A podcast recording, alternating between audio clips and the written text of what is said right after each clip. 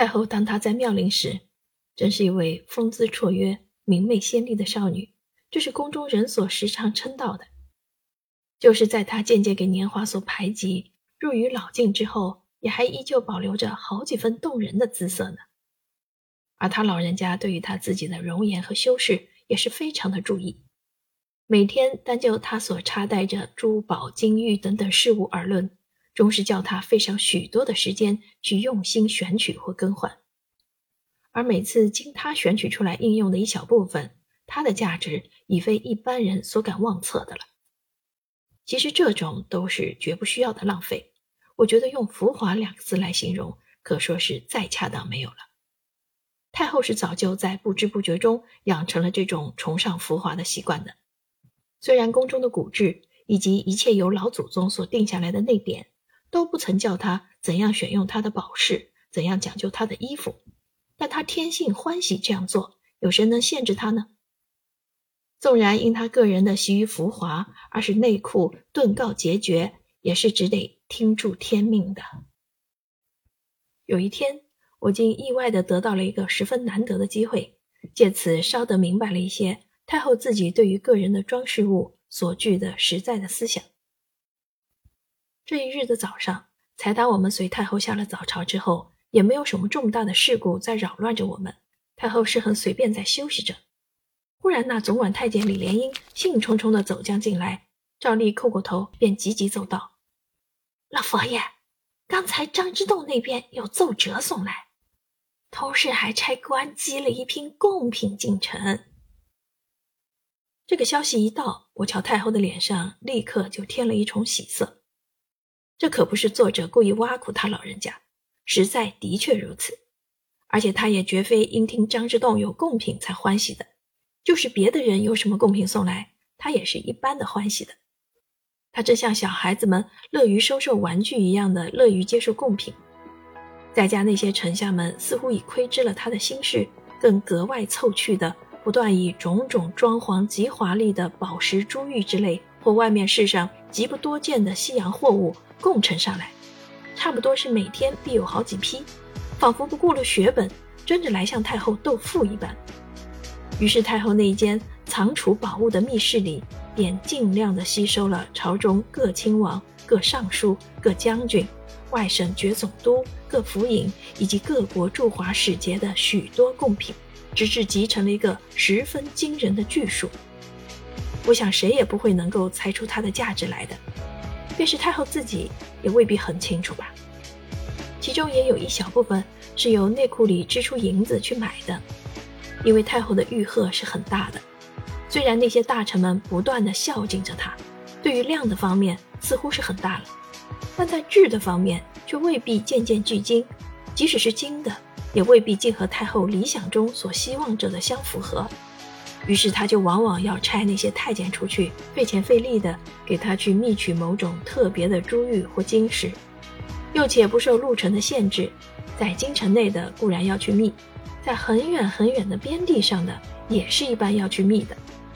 所以每次为着要觅一件宝物所费的银子，端的好害人呐。只是这种特地去密购来的宝物，却是另外安藏着的，就作为国库的一部分。至于那些由各方送来指明供给太后的，那就算是太后的私产了。说起张之洞，大概没有一个读者不知道他的大名吧？其实他正在两湖总督的任上，不过当我还是一个小孩子的时候，他却尚未做到这样显赫的地位，似乎正坐着湖北的府台。那时我们的家就在沙市，离湖北的省会武昌很近，彼此本来就有相当的往还。后来我父亲又受了圣上的命，接任为湖北省的藩台，因此我们全家的人齐跟着父亲迁居到了武昌。于是我父亲便和张之洞成了很密切的聊友。大家两家的住所又相去不远，所以大家就走动的格外热闹了。而我们姐妹两个。也许是因为他家也有几位年轻姑娘的缘故，不由来去的分外殷勤。我差不多是三头两日要歇在他家的，这样我自然就认识了这位有名的政治家，而且还知道他有一个欢喜收藏各种书画古玩的嗜好，尤其是各种璞玉。他所搜集的璞玉很少是已经人工雕琢过的器皿或饰物，都是整块或大条的未经磨制的玉料。他把这种粗大的玉料收密来之后，当然也得把它们琢磨一番。但他却并不立即用它来做什么器物。他家里虽然有太太、有姨太太、有小姐，可是他从不把这种玉料来做成饰品赏给他们。他只是将一大块或一长条的粗玉。是一番刮垢磨光的功夫，并结成较小的几节或几块，拿来盛在装潢的非常精美的锦匣里，上面还镶了玻璃，以便他自己在想到它们的时候取出来赏鉴赏鉴。为着有这一些早年的印象，因此当这一日我听李莲英说张之洞差官寄了什么贡品来，便暗暗猜定他们必然是几件玉器。玉器可说是张之洞所独有的一种珍宝。他不但收藏着那么许多可贵的玉料，而且在他家里还养着几个高手的玉工，终年伺候着他。只要他偶然想到要把那一块玉料做成什么东西，便总能依着他的理想做到。虽然那几个玉工的工价是非常高贵的，而工作又是非常的费时，但对于像他那样的一位大官，真是一些也不成问题。进口担负得起来的。记得有几次，我还亲眼在他家内看见有人带着几块踩打山石中或泥土内发掘出来的粗玉向他兜售，他总得细细的挑选一会儿，然后酌量给价收购。够旧之后，他便直接携回到他的书室中去，那里就是他所常年蓄养着的几个玉工的工作之所。我那时候因为还是一个很小的小孩子。所以尽可不必避人，进进他书房内去乱跑。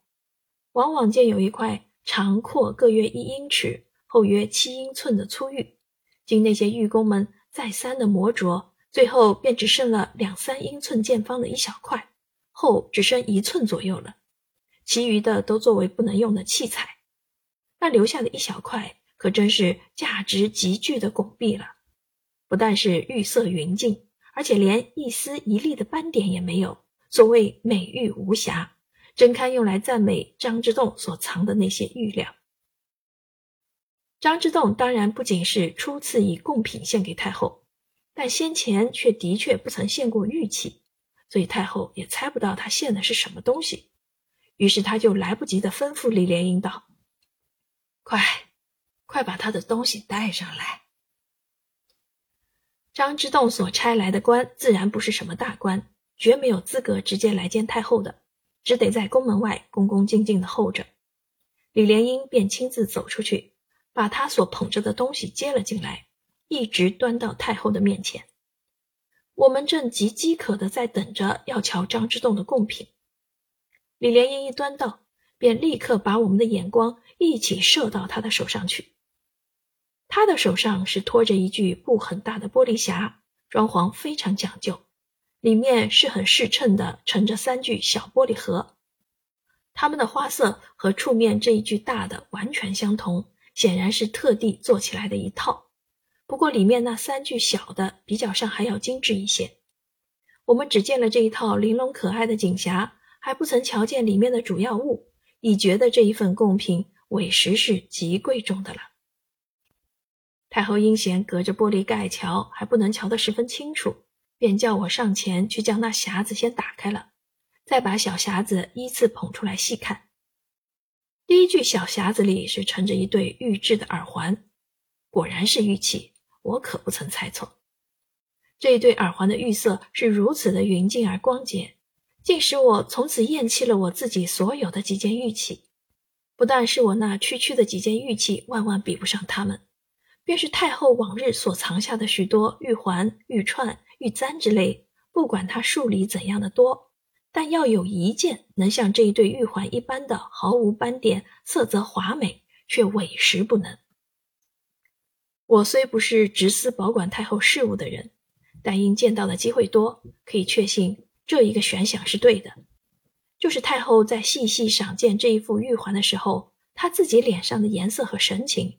也很明显的表示着这种意思。这副耳环的原料必然是一块最纯粹、最美丽的翡翠，翡翠本来也是玉的一种，所以统称为玉。绿的真像一片最鲜明的菩提树叶一样。它们的式样是做的和两钩新月没什么差别的，阔度大约有一寸。太后便很小心地把它们捡了起来，举向对光的一面去，迎着光，再加一番仔细的透视。这一透视之下，她不由越发的欢喜了，回过头来向我们说道：“瞧啊，这是多美丽呀！你们可说瞧见过有比这个更精纯的翡翠吗？”无论你们怎样的仔细检视，不用想找出一些斑点来。要找这样一块罕有的翡翠，可真不是一件易事。不错，我们中国人鉴赏玉的标准是向以纯洁无瑕为第一个先决条件的，尤其是翡翠，它的色泽每多这儿太深那儿又太浅的弊病，要求匀净是实在很难的。所以，一般的玉工都不免要用一种精巧的雕琢功夫来故意掩饰那些不美观的斑点。因此，凡善于鉴别玉质好坏的人，便都以行事自然者为上品。而现在这一对新月形的翡翠，可说是再自然也没有的了。真的，我们所收藏的各种玉器中啊，实在是没有一件能够和它比得上的。太后很得意地赞叹着：“说实话，我那个时候的确也是瞧得爱极了，恨不能自己取来试戴一戴。但这个妄想当然是不能实现的。于是我就撺掇太后道：‘既然是这样的好法，老佛爷何不就将他们来戴上试一试呢？’我这时候真有些兴奋的像一个小孩子一样了，别人都在暗暗的好笑。”然而太后自己却一些也不笑，她不但是不笑，且把她原有的一副欢容也突然收敛了起来，只把她的身子慢慢的旋向后去，贴对着一架挺大的着衣镜看着，似乎在端详她自己那一派老态毕露的容色，一言不发，足足有五六分钟光景，倒使我非常的不安起来。不行。隔了半晌，他才离开了那镜子，很沉郁地说道：“我如今是不能像从前那样好看了。这脸上啊，似乎一些活气都没有，怎么能带起这样鲜明的事物来？但是这副耳环嘛，却委实太惹人欢喜了。”过一天，待我们以欢乐的日子，精神也许可以比较振作一些的时候，我少不得要用到他们的。想不到我这个很兴奋的建议，竟触起了他如许深沉的感慨，倒叫我不知道该说些什么才好了。